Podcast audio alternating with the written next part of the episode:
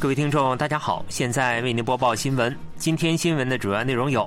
韩国与北韩兄弟国家古巴建交；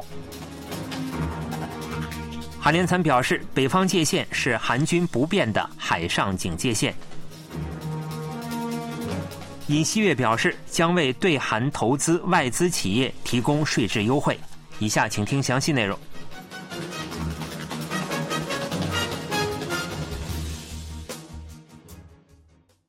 韩国与此前尚未建立外交关系的古巴建立了外交关系。韩国和古巴当地时间十四日在美国纽约建立正式外交关系，两国驻联合国代表部互相交换了外交公函。今后，两国政府将在对方国家开设常驻外交公馆，并积极商讨两国建交后的后续措施等事宜。古巴是韩国第一百九十三个建交国家。联合国成员国中，仅剩叙利亚没有和韩国建交。古巴虽然在1949年承认大韩民国政府，1959年古巴实现社会主义革命以后，两国交往中断。社会主义国家古巴被称为北韩的兄弟国家，从未与韩国正式建交。韩国外交部表示，与中南美洲加勒比地区国家中唯一没有建交的古巴建立外交关系，将成为韩国加强对中南美外交路线的重要转折点。期待作为世界中枢国家的韩国进一步拓展外交空间。据悉，韩国和古巴考虑到北韩的反对和妨碍工作的可能性，两国进行了闭门谈判。北韩称，十四日发射的导弹为即将部署至海军的鱼鹰六型新型地对舰导弹。据北韩媒体报道，国务委员长金正恩指导了此次试射，导弹飞行约一千四百余秒后命中目标舰。韩国联合参谋本部此前表示，北韩于十四日上午九时许在江原道元山东北部海上发射了数枚巡航导弹，这是北韩进入今年以来第五次发射巡航导弹。金正恩还称，南韩执着于不具备国际法依据和名分的北方界限，以管制三国渔船、船舶和海上巡逻等为借口，派遣各类战舰侵犯北韩的水域和主权。金正恩还强调，加强在延坪岛和白领岛以北边境海域的军事应对态势，守护海上边境。北韩媒体还报道了金正恩现场指导重要军需工厂的消息，但未透露具体日期和地点。从公开的照片来看，应为一家炮弹工厂。报道称，金正恩要求大幅提升军需物资的质量和产量，并为负责军需工业的第二经济委员会的新规划项目指明了切入方向。韩国联合参谋本部十五日表示，北方界限是韩军不变的海上警戒线，强调了守护北方界限的决心。韩国联合参谋本部公报室室长李成俊当天在国防部例行记者会上被问及如何看待北韩国务委员长金正恩不承认西海北方界限，并将延坪岛、白领岛以北称为边境线时，做出了上述回答。在被问及北韩会否在西海北方界限发起挑衅时，李成俊强调，韩军保持完善的应对态势，将果断应对任何挑衅行为。李成俊还就北韩首次公开的鱼鹰六型新型地对舰导弹表示，韩美两国持续跟踪北韩的武器研发动向，正对北韩的报道内容等进行综合分析。韩军严密维持对北韩地对舰导弹的探测拦截态势。另外，当被问及北韩会否在光明星节举办阅兵式时，李成俊表示，目前尚未发现有关动向，不过预计会有其他庆祝活动。北韩为巩固体制、动员内部，正大力利用金日成对金正恩进行偶像化。韩国统一部官员十五日在与记者见面会时表示，年初北韩利用战时最高司令官、社会主义大家庭之父、思想领导人等代表金日成的形象，积极偶像化金正恩，并树立其权威。去年底，金正恩在劳动党全体会议上提出平定南朝鲜领土这一言论。令人联想起一九四八年九月十日金日成在北韩政府纲领中使用的“统一国土”的表述。统一部官员分析指出，金正恩试图向居民强调自己是继承了金日成武力赤化统一思想的最高司令官。北韩还试图将金正恩打造成与金日成相同的思想领导人。上月五日召开的北韩中央研究讨论会赞美金正恩革命思想是党和革命的唯一指导思想。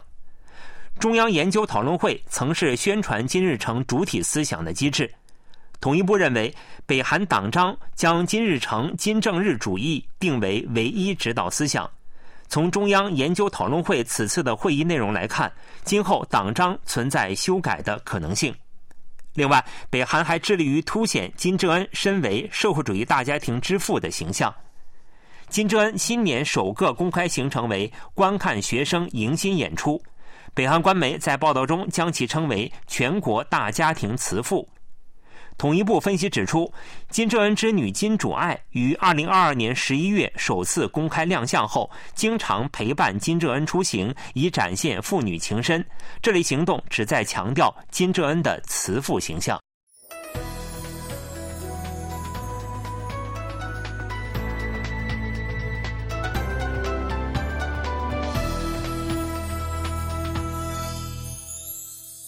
KBS World Radio。这里是韩国国际广播电台新闻节目，欢迎继续收听。美国国务院高级官员对北韩向俄罗斯提供弹道导弹等北俄间军事合作深感担忧。美国负责军备控制和国际安全事务的副国务卿邦尼·詹金斯，当地时间十四日出席众议院外交委员会听证会。会上，美国南卡罗来纳州的共和党议员乔·威尔逊指出，俄北弹道导弹合作对韩国、日本等盟友也构成直接性威胁。对此，詹金斯表示完全同意。詹金斯还表示，为应对俄北军事合作，已从上月开始实施制裁，并正与伙伴做出多边性努力。詹金斯还就美国当前的安全情况表示，很显然已处于受到挑战的阶段。詹金斯提到了俄罗斯战争、中国对台湾的施压、以哈冲突、胡塞组织攻击商船等问题。他还指出，俄罗斯加强与北韩、伊朗的合作也是引发担忧的原因。尹锡悦总统推迟原定于下周的德国、丹麦访问行程。尹锡悦总统原本计划从十八日起分别对德国、丹麦进行国事访问和正式访问。此前，政府持续与两国协调具体日程。不过，据十四日消息，考虑到近期的种种因素，最终决定推迟此次出访。总统室和政府与德国、丹麦进行协调后，做出了这一决定。今后的出访时间表尚未确定。执政党核心人士在电话中就推迟原因表示，总统认为有必要专注于经济、民生、安全等国内事务。最近，韩国国内医生团体宣布将采取集体行动抗议政府的医学院招生方案。北韩也先后发起军事挑衅。尹锡悦总统下周将专注于民生。据悉，近期总统室内部注意到，尹锡悦总统强调作为执政基调的民生行动所产生的积极舆论影响。民调机构 Realmeter 本月五日至八日面向全韩两千零一十一名十八周岁及以上国民实施的调查显示。对尹锡悦总统施政的正面评价为百分之三十九点二。分析指出，民生举措对支持率的上升起到了推动作用。尹锡悦总统十一日表示，将努力推动韩国在国际上获得最适宜经商国家的评价。当天，尹锡悦在大韩商工会议所与外商投资企业代表举行午餐恳谈会。尹锡悦表示，为了创造最佳投资环境，韩国将顺应国际标准，改革监管措施，扩大激励机制。尹锡悦说，去年外商投资规模达到历史最高水平，在此向各企业表示感谢。外商投资企业占据韩国出口的百分之二十一，就业的百分之六，为韩国经济做出了巨大贡献。尹锡悦强调，为此政府将不遗余力地提供各项税制优惠和补贴，这是政府对在韩国投资的外商投资企业理应做出的回报。产业通商资源部长官安德根在恳谈会上公布了政府的外商投资提振方案。外资企业就推动扩大投资提出了多项建议，包括扩大投资激励机制等，涉及金融、劳动、能源等各个领域。